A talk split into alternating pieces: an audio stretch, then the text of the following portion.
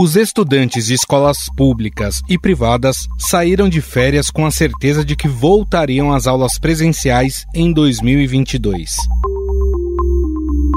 Mas aí veio a Omicron, que resultou em um aumento de infectados no mundo e causou o aumento de internações nas maiores cidades do país. A vacinação de crianças no Brasil começou tarde. Apenas na semana passada, municípios receberam a dose pediátrica do imunizante da Pfizer. Estamos vacinando a primeira criança e uma criança de uma etnia chavante, que está em tratamento aqui em São Paulo e está aqui para receber a vacina.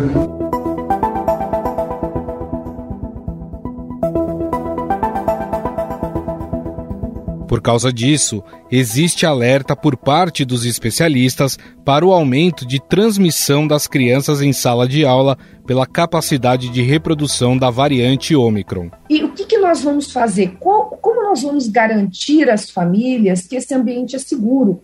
Nós precisaríamos de instituir uma política de testagem para que a gente pudesse impedir a transmissão que que é, o que, qual a importância da testagem para quem está nos ouvindo aqui? Pra, ah, mas para que, que adianta fazer teste? A pessoa vai estar tá infectada, ela vai estar, mas a gente vai impedir que ela infecte outras pessoas.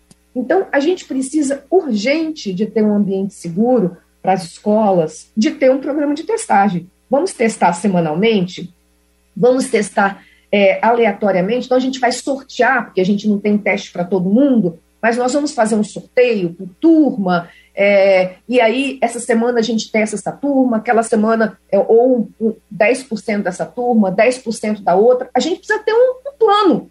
A gente não pode simplesmente fingir que nada está acontecendo, porque está. Nós temos uma variante que é muito mais transmissível, nós estamos acompanhando os, os dados, principalmente do Reino Unido, que tem dados, uh, o governo né, do Reino Unido coloca os dados todos abertos, então a gente consegue analisar, a gente consegue ver o que está acontecendo. Teve um aumento grande de internação em crianças, porque nesse momento é o grupo mais desprotegido, né? Você ouviu Ethel Maciel, professora da Universidade Federal do Espírito Santo e pós-doutora em epidemiologia pela Universidade Johns Hopkins, nos Estados Unidos. Algumas dessas crianças podem acabar voltando às aulas sem nenhuma dose da vacina, pois, pelo calendário, não há garantias que todas terão se imunizado até o início do ano letivo.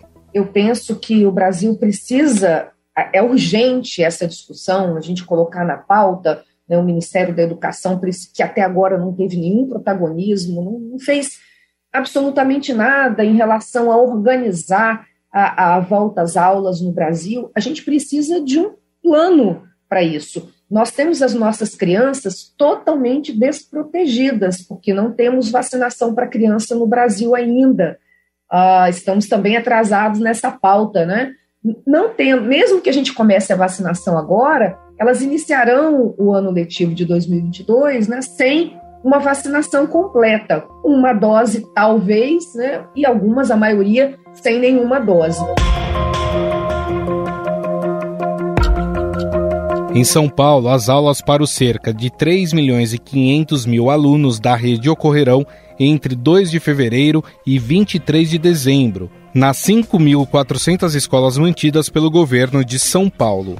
Mesmo com a importância da vacinação em crianças e adolescentes, o secretário estadual da Educação de São Paulo, Rocieli Soares, disse que a vacina contra a Covid-19 não será exigida dos estudantes da rede estadual de ensino para a volta presencial às aulas. O uso de máscaras seguirá obrigatório no ambiente escolar. Governador, vamos estar trabalhando dentro das nossas escolas a própria conscientização da necessidade de importância da, do processo de vacinação eh, no nosso país. As duas primeiras semanas de aula, a Secretaria de Educação estará fazendo trabalhos com as nossas crianças, com os nossos adolescentes sobre a importância desta e de todas as outras vacinas que o Brasil tem e que precisa proteger sempre as nossas crianças que precisam estar em primeiro lugar. Lugar de criança na escola, protegida com aquilo que a gente pode ofertar, inclusive a vacina.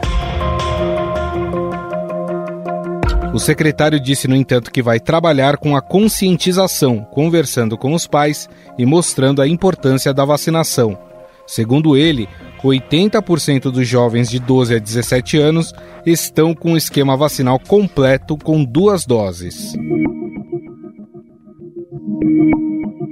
Por parte do governo federal, ainda não há nenhuma manifestação do ministro da Educação Milton Ribeiro sobre essa situação. Em outros países, o adiamento da volta às aulas presenciais já é uma realidade. Na Europa, em nações como a França e Inglaterra, professores temem o retorno dos alunos. Com a volta do ano letivo, os governos europeus tentam equilibrar o funcionamento das escolas e a circulação do vírus, contando com as evidências de que a Omicron é menos letal. A prioridade é manter o ensino presencial, um desafio num momento de alta das infecções.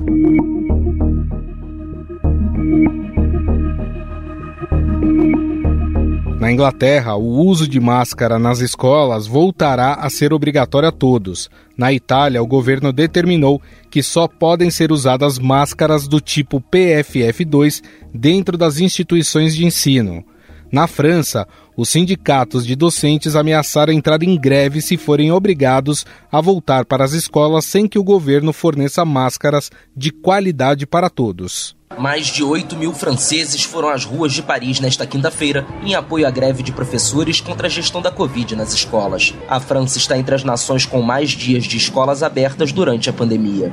Desde o retorno às aulas em 3 de janeiro, o governo anunciou até três protocolos diferentes nos colégios, irritando professores e atraindo críticas da oposição.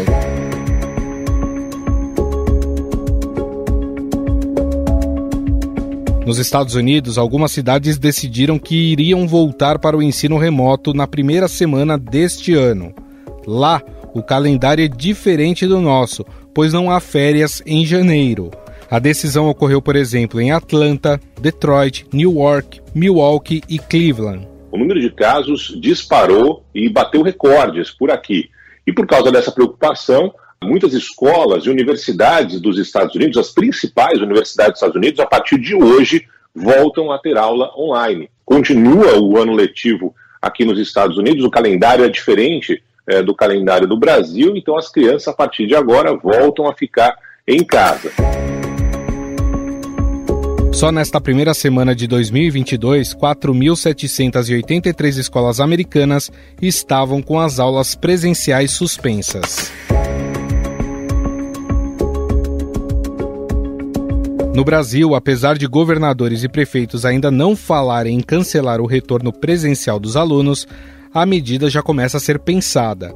Diferente desses outros países, o Brasil não tem nenhum plano de testagem nas escolas.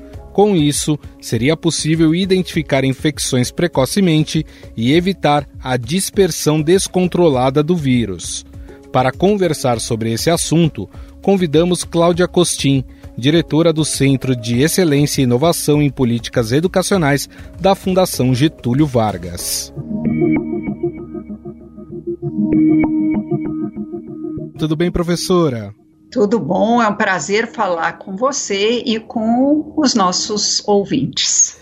Bom, professor, eu falei aqui desse da chegada da Omicron, aumento de casos, né? E especialistas em saúde passaram a defender que se adie a volta presencial dos alunos para as escolas, até porque não há certeza de que as crianças, por exemplo, estarão com a sua imunização completa e também porque não há um planejamento para a volta desses alunos por parte do Ministério da Educação, por exemplo, com testagens periódicas para ver se existe ali uma contaminação em massa nas escolas.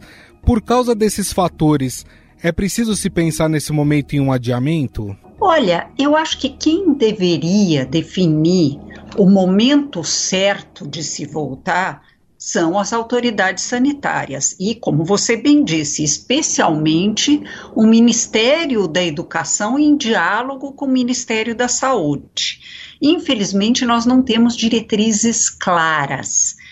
O que eu posso falar da parte da educação é lembrar que são perdas enormes de aprendizagem que as crianças têm vivido, especialmente as crianças em situação de vulnerabilidade, que não só têm tido dificuldades para aprender em casa, uh, como estão em riscos, um, um risco maior do que se estivessem nas escolas.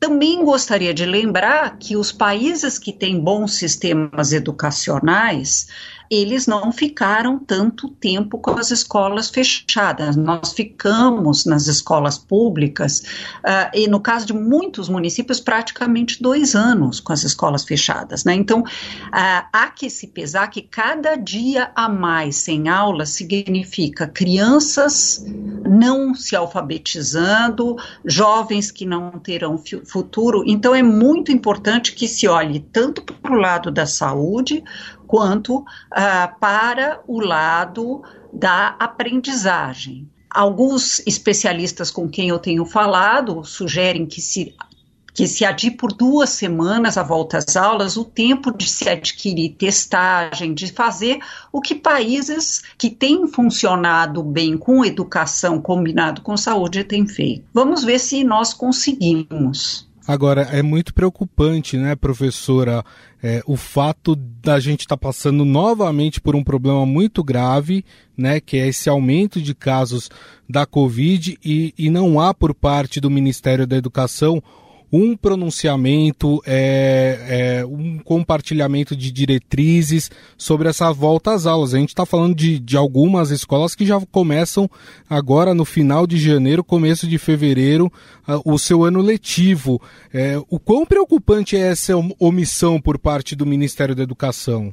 Olha, infelizmente é até mais grave do que o que você está retratando, porque enquanto a vacinação das crianças começa, há uma campanha do governo federal para que não se vacinem uhum. as crianças. Né? Quer dizer, nós estamos falando do dirigente máximo da nação uh, dizendo para os pais não vacinarem as crianças.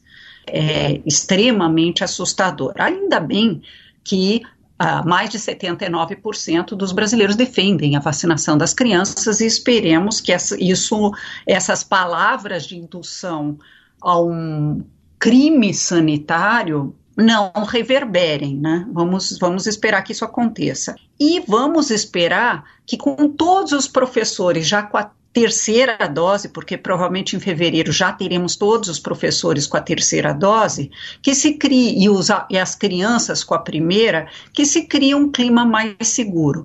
Também é importante lembrar que muitos municípios e estados e redes municipais estaduais estão com colônias de férias em andamento para começar a recuperar as aprendizagens perdidas. Uhum. Então, se nós formos rápidos com a vacinação da primeira dose, há que se criar uma possibilidade de aquisição de, de testes para que se volte de forma mais segura às aulas. É, acho que a senhora tocou num ponto, tanto na, na, sua primeira resposta como nessa segunda, que é a perda educacional que nós tivemos. Foram dois anos de, de pandemia, né? Estamos caminhando aí para o terceiro ano de pandemia. E a senhora lembrou bem, o Brasil vive uma realidade diferente de outros países de primeiro mundo, né? Que consegue ali, de uma forma mais homogênea, é, pegar todos os estudantes e, e, colocá-los num, num ensino remoto por exemplo. Aqui não, aqui a gente é. vive uma, uma realidade em que parte desses jovens e dessas crianças conseguem participar ali, ali do ensino remoto, mas a gente tem uma grande parcela de população de baixa renda que nem acesso à internet tem.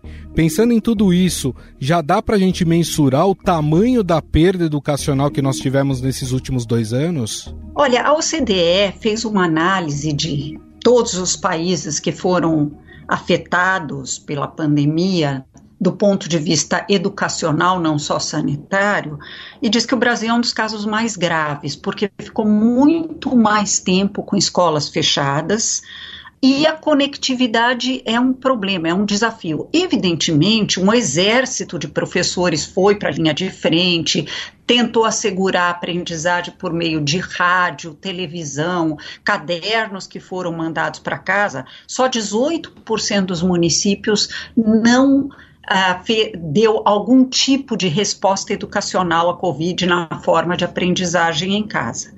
Mesmo assim, pelas avaliações diagnósticas de aprendizagem que, que foram feitas, as perdas foram imensas.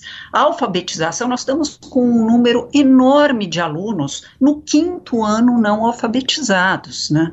Nós não podemos subestimar o que aconteceu.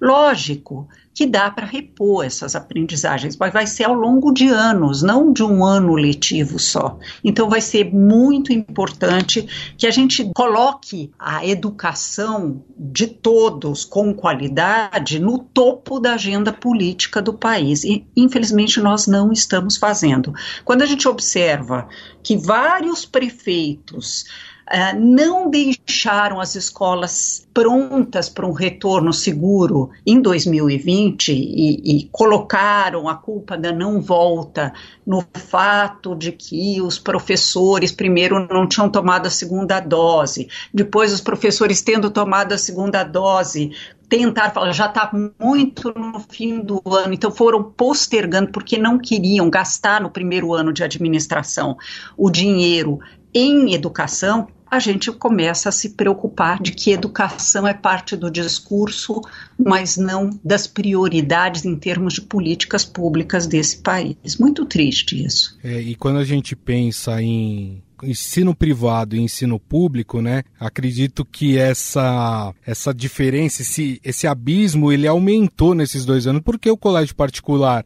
cria sua plataforma de ensino, né? Consegue ali de alguma forma colocar todos os alunos para terem aulas.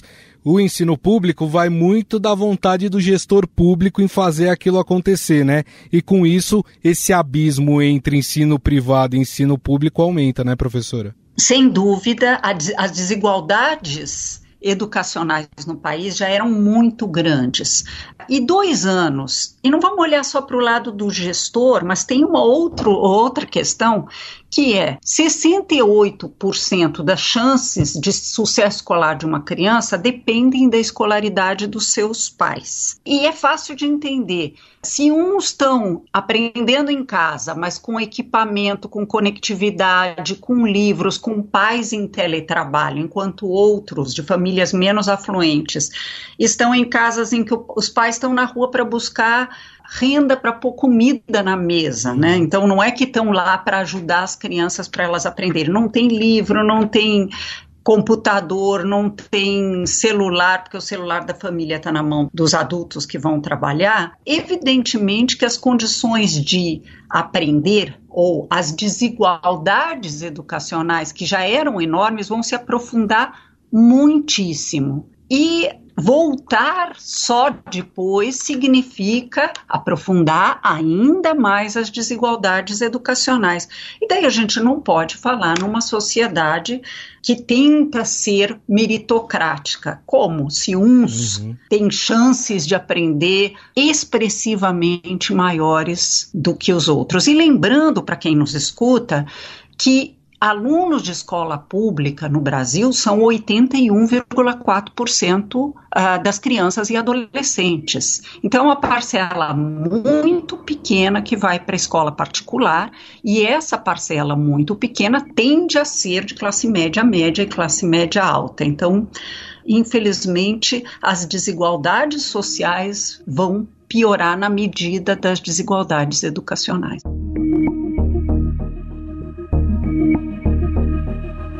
Uma categoria de profissionais que foi muito exaltada e com merecimento nessa pandemia, que foram os profissionais da saúde, né? Por tudo que eles fizeram ao longo eh, da pandemia e devem ser exaltados. Mas tem uma outra classe que eu gostaria de exaltar aqui, que são a dos professores, né? Que durante essa pandemia, e, e digo isso até por experiência própria, porque tem alguns amigos que são professores, alguns de escola pública, e tem um grande amigo que, inclusive, adaptou todo o seu material para o WhatsApp para poder é, chegar até os seus alunos, né, aqueles que tinham somente esse recurso, por exemplo, para ter aulas. Então, quer dizer, a criatividade dos professores, né, e o amor à profissão foram muito importantes nesse momento, né, professora? Sem dúvida. Como eu disse lá atrás, um exército de professores foi para a linha de frente. E os pais perceberam isso. Quer dizer, eu, eu acho que um dos saldos que nós vamos ter desse triste momento, como toda crise, crises geram também oportunidades, um dos saldos vai ser que os pais passaram a perceber a complexidade e o compromisso dos professores, a complexidade da sua profissão e o seu compromisso com seus alunos. Eu mesma tenho uma filha, né, que, que é professora de escola pública e uh, ela também montou um quase um estúdiozinho no apartamento dela, né, para poder continuar dando aulas. Esse peso do papel do professor vai ser um dos pontos positivos. Além disso, ah, houve um aprendizado profissional por parte desses professores que, se tivermos boas políticas públicas, vai poder contribuir para a gente voltar não à educação de 2019, que não era tão, não, como nós sabemos, Sim. tinha uma série de desafios já. Então, voltar para uma educação transformada vai ser talvez um dos saldos dessa triste tragédia que nós vivemos hoje com a Covid. Professora, para a gente encerrar, eu imagino que essa volta dos alunos esse ano às atividades presenciais vai ser preciso, de certa forma, fazer uma avaliação caso por caso para saber o nível que esses alunos estão e talvez seja até o caso de ter uma, uma atenção ou criar, por exemplo, grupos de estudo para reforçar aqueles que ficaram para trás? Com certeza. Várias escolas, já nesse segundo semestre, criaram um sistema de recuperação de aprendizagem, inclusive realfabetizando aqueles, aquelas crianças que não se alfabetizaram, olhando, usando plataformas, aí sim, na escola, onde a conectividade vem crescentemente melhorando, mesmo nas escolas públicas. Então, plataformas para identificar exatamente onde é que está a insuficiência de aprendizagem daquele aluno e poder dar ferramentas para o professor, que muitas vezes tem uma sala com 40 alunos e seria muito difícil fazer isso sem apoio de tecnologia para identificar onde que ele não consegue, não, não, esse aluno não consegue aprender e poder, por meio de aulas digitais ou de livros ou de outras ferramentas, repor o conhecimento que ele não obteve. Não vai ser fácil, mas é muito urgente. Bom, nós conversamos com a diretora do Centro de Excelência e Inovação em Políticas Educacionais da Fundação Getúlio Vargas, professora Cláudia Costin. A gente falou um pouco sobre a volta às aulas em meio aí a mais um aumento de casos da Covid e a importância, sim, de se retornar às aulas presenciais eh, neste ano para que a gente recupere aí boa parte do que os alunos acabaram perdendo aí durante os dois anos que nós tivemos de pandemia, indo aí para o terceiro ano. Professora, queria agradecer mais uma vez a sua gentileza. Muito obrigado pela entrevista. Eu é que agradeço, um, um prazer falar com você e com os ouvintes.